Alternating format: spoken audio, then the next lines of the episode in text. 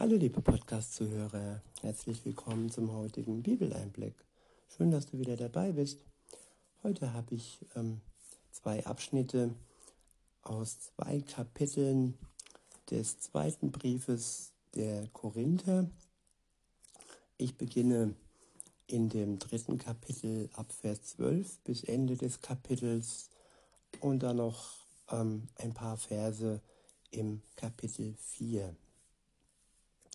Ich verwende die Übersetzung Neue Genfer. 2. Korinther Kapitel 3, Vers 12. Dieser Abschnitt ist überschrieben mit Freiheit, das Kennzeichen des neuen Bundes. In Vers 12 steht, weil wir nun also eine so große Hoffnung haben, und ich ergänze eine lebendige Hoffnung, keine ungewisse Hoffnung, sondern eine gewisse Hoffnung. Weiter heißt es, treten wir frei und unerschrocken auf. Ja, Jesus hat uns befreit von der Last unserer Schuld. Er starb für uns und hat uns und dem, der an ihn glaubt, die Erlösung geschenkt. Und das ist wahre Freiheit, Freiheit des Herzens. In Vers 13 steht, wir machen es nicht wie Mose, der sein Gesicht mit einem Tuch bedeckte, weil er nicht wollte, dass die Israeliten sich von dem Glanz auf seinem Gesicht fesseln ließen, einem Glanz, der doch am Ende wieder verschwand. Aber sie waren verhärtet und wie mit Blindheit geschlagen. Bis zum heutigen Tag liegt, wenn aus den Schriften des alten Bundes vorgelesen wird, diese Decke über ihrem Verstand, über ihrem Verständnis und wird nicht weggenommen. Beseitigt wird sie nur dort, wo jemand sich Christus anschließt. Jedes Mal, wenn aus dem Gesetz des Mose vorgelesen wird, liegt also eine Decke auf ihren Herzen. Daran hat sich bis heute nichts geändert. Doch jedes Mal, wenn jemand sich dem Herrn zuwendet, wird die Decke entfernt. An einer anderen Stelle heißt es auch, dass in dem Moment, als Jesus starb, in dem Moment, als er die Last und die Schuld der Welt für all die, die einen Glauben weggenommen hat, dass in dem Moment der Vorhang im allerheiligsten Tempel zerrissen ist. Der Vorhang ist vergleichbar mit dieser Decke, wo hier die Rede ist. Beides hat ja den Zugang ähm, versperrt, den Zugang zu Gott, dem Vater.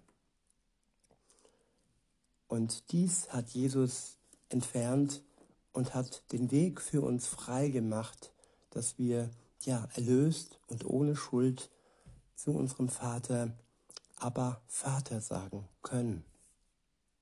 In Vers 17 steht, dieser Herr aber ist der Geist, von dem wir gesprochen haben.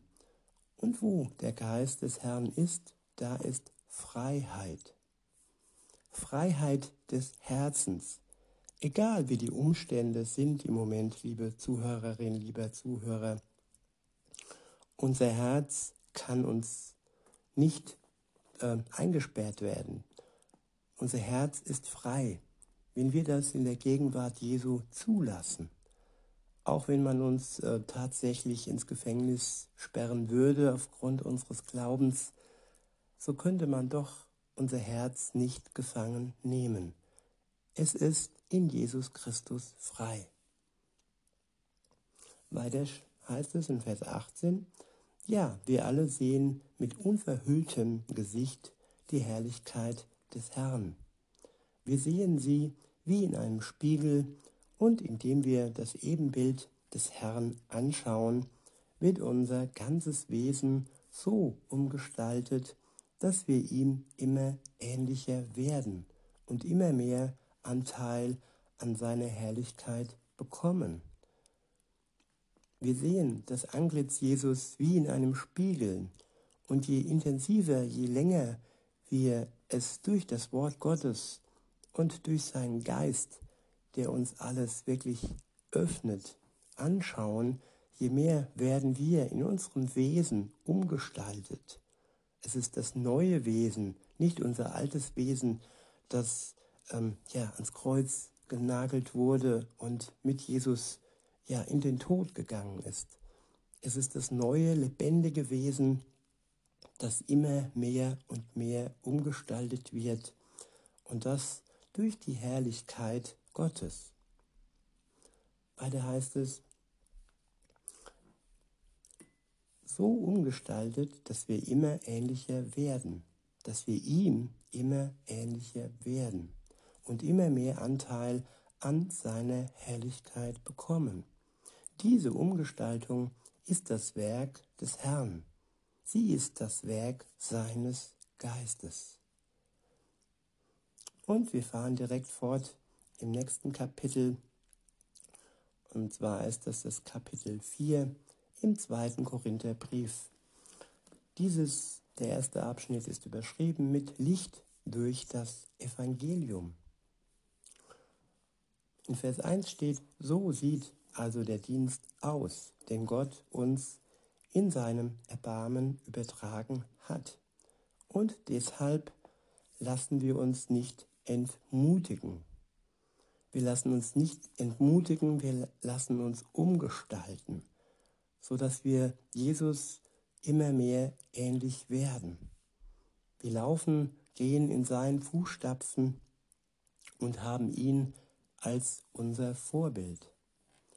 Weiter heißt es, wir haben uns bewusst entschieden, nicht mit unwürdigen Menschen zu arbeiten, bei denen wir das Licht des Tages scheuen müssten. Wir greifen nicht zu bürgerlichen Mitteln und verfälschen Gottes Botschaft nicht. Im Gegenteil, weil wir uns Gott gegenüber verantwortlich wissen, machen wir die Wahrheit bekannt. Und gerade dadurch empfehlen wir uns dem Gewissen jedes einzelnen Menschen. Wenn das Evangelium, das wir verkünden, trotzdem wie mit einer Decke verhüllt ist, dann ist das bei denen der Fall, die verloren gehen, weil sie der Wahrheit keinen Glauben schenken. Ich wiederhole, wenn das Evangelium, das wir verkündigen, trotzdem wie mit einer Decke verhüllt ist, dann ist das bei denen der Fall, die verloren gehen, weil sie der Wahrheit keinen Glauben schenken. Ja, Wer der Wahrheit, dem Evangelium Gottes keinen Glauben schenkt, der wird verloren gehen. Es ist ein bewusster Akt, eine bewusste Entscheidung, dass ich dem Wort Gottes, dem Evangelium Vertrauen schenke. Es ist nicht viel, aber für viele ist es dennoch schwer loszulassen und ähm, sich in die Arme Gottes fallen zu lassen, wie ein Kind. Jesus sagte nicht umsonst, werdet wie die Kinder, vertraut wie die Kinder. Sie können noch vertrauen, sie haben noch das Urvertrauen und unerschütterlich vertrauen sie ihrem Vater. Und genau das können wir auch tun. Gott vertrauen und ihm unser Vertrauen schenken. Weiter heißt es, weil sie die Wahrheit, der Wahrheit keinen Glauben schenken. Der Gott dieser Welt hat sie mit Blindheit geschlagen, sodass ihr Verständnis verfinstert ist und sie den strahlenden Glanz des Evangeliums nicht sehen, den Glanz der Botschaft von der Herrlichkeit dessen, der Gottes Ebenbild ist. Christus. Bei unserer Verkündigung geht es schließlich nicht um uns, sondern um Jesus Christus, den Herrn. Wir sind nur Diener, euer Diener, weil Jesus uns damit beauftragt hat. Denn derselbe Gott, der gesagt hat, aus der Finsternis soll Licht hervorstrahlen, der hat es auch in unseren Herzen hell werden lassen, sodass wir in der Person von Jesus Christus den vollen Glanz von Gottes Herrlichkeit erkennen. Der nächste Abschnitt ist überschrieben mit wertvolles Gut in unscheinbaren Gefäßen. In Vers 7 steht, wir allerdings sind für diesen kostbaren Schatz, der uns anvertraut ist, nur wie zerbrochene, nur wie zerbrechliche Gefäße. Denn es soll deutlich werden, dass die alles überragende Kraft, die in unseren, unserem Leben wirksam ist, Gottes Kraft ist und nicht aus uns selbst kommt. Ja, dieses sogenannte Selbstbewusstsein und die menschliche Stärke, die so hoch gepriesen wird, sie ist äh, im Vergleich zur Kraft Gottes ja erbärmlich. Und nur wer die Kraft Gottes in sich ja sich ausbreiten lässt und die Herrlichkeit Gottes in sich Raum gibt, der kann anderen wirklich helfen und der kann ein Leben führen, wie es Gott gefällt. Weiter heißt es, denn es soll deutlich werden, dass die alles überragende Kraft, die in unserem Leben wirksam ist, Gottes Kraft ist und nicht aus uns selbst kommt. Von allen Seiten dringen Schwierigkeiten auf uns ein, und doch werden wir nicht erdrückt. Oft wissen wir nicht weiter und doch verzweifeln wir nicht. Wir werden verfolgt und sind doch nicht verlassen. Wir werden zu Boden geworfen und kommen doch nicht um. Auf Schritt und Tritt erfahren wir am eigenen Leib, was es heißt, am Sterben Jesus teil zu haben. Aber gerade auf diese Weise soll auch sichtbar werden, dass wir schon jetzt in unserem irdischen Dasein am Leben des auferstandenen Jesus teilhaben. Ja, mitten im Leben sind wir um Jesu willen ständig dem Tod ausgelie ausgeliefert. Und eben dadurch soll sich in unserem sterblichen Dasein zeigen, dass wir auch am Leben von Jesus Anteil haben. Ja, Leben und Sterben. Das Leben und das Sterben Jesu ist mit denen verbunden, die an ihn glauben. Nichts kann man ja ausschließen, alles gehört zusammen.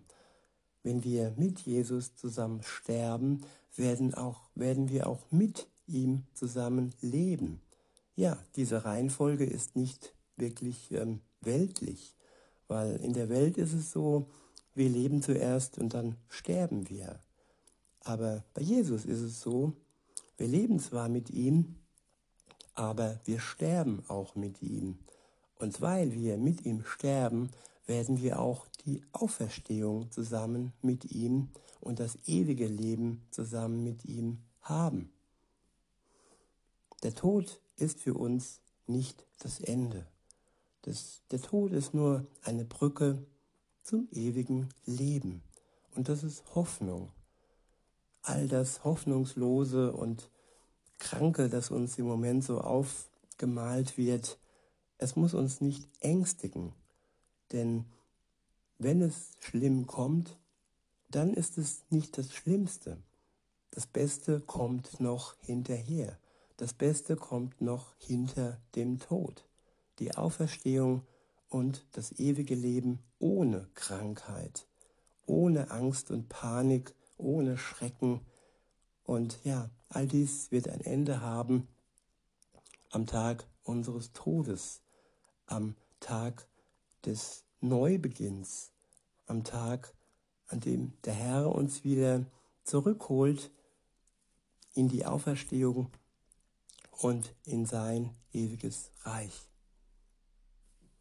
Weiter heißt es in Vers 12, unser Dienst bringt es also mit sich, dass an uns der Tod zur Auswirkung kommt. Aber er führt auch dazu, dass an euch das Leben wirksam ist. In der Schrift heißt es, ich habe mein Vertrauen auf Gott gesetzt. Darum habe ich geredet. Der Glaube, der aus diesen Worten spricht, erfüllt auch uns. Auch wir vertrauen auf Gott und deshalb lassen wir uns nicht davon abhalten zu reden und das Evangelium zu verkündigen. Denn wir wissen, der, der Jesus, den Herrn, von den Toten auferweckt hat, wird auch uns auferwecken. Wir sind ja mit Jesus verbunden. Und, und wird uns dann zusammen mit euch vor sich treten lassen. Ja, unser ganzes, unser ganzer Dienst geschieht für euch. Denn Gottes Gnade soll immer mehr Menschen erreichen, damit dann auch eine ständig wachsende Zahl Gott dankt und ihm die Ehre gibt. Der nächste Abschnitt ist überschrieben mit Glauben und nicht Schauen. In Vers 16 steht, das sind also die Gründe, weshalb wir uns nicht entmutigen lassen. Mögen auch die Kräfte unseres äußeren Menschen aufgerieben werden, unser innerer Mensch wird Tag für Tag erneuert. Unser äußerer Mensch, das ist die Hülle, das ist unser irdischer Körper, der altert und deren Kräfte schwinden und seine Kräfte werden aufgerieben. Aber auch wenn die äußere Hülle ähm, zerfällt, unser innerer Mensch, unsere Seele, sie wird durch unseren Glauben an Jesus Christus ewig leben und sie bekommt ja, täglich neue Kraft, Mut, Hoffnung, Liebe, alles, was wir brauchen, um zum Leben mit Jesus Christus. Weiter heißt es, denn die Nöte, die wir jetzt durchmachen, sind nur eine kleine Last und gehen bald vorüber. Und sie bringen uns etwas, was von unserem, was von unvergleichlich viel größerem Gewicht ist. Eine, eine unvollstellbare und alles überragende Herrlichkeit, die nie vergeht. Wiederhole, denn die Nöte, die wir jetzt durchmachen, sind nur eine kleine Last und gehen bald vorüber. Und sie bringen uns etwas, was von unvergleichlich viel größerem Gewicht ist. Eine unvorstellbare, eine unvorstellbare und alles überragende Herrlichkeit, die nie vergeht. Ja, das heißt, unsere Nöte, die wir gerade durchmachen, die wir gerade erleben, diese Nöte, sind klein. Sie sind eine kleine Last im Vergleich zu dem großen, herrlichen, was wir bekommen. Und diese Nöte, sie gehen bald vorüber. Ja, und sie bringen uns etwas, was viel größer ist als das, worunter wir jetzt leiden. Eine alles überragende Herrlichkeit, die nie vergeht. Welch unvorstellbar große Kostbarkeit steht uns noch bevor.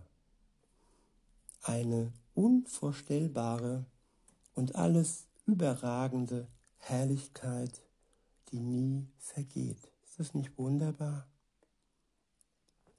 In Vers 18 steht, wir richten unseren Blick nämlich nicht auf das, was wir sehen, auf die jetzigen momentanen Nöte, Nein, weiter heißt es, sondern auf das, was jetzt noch unsichtbar ist.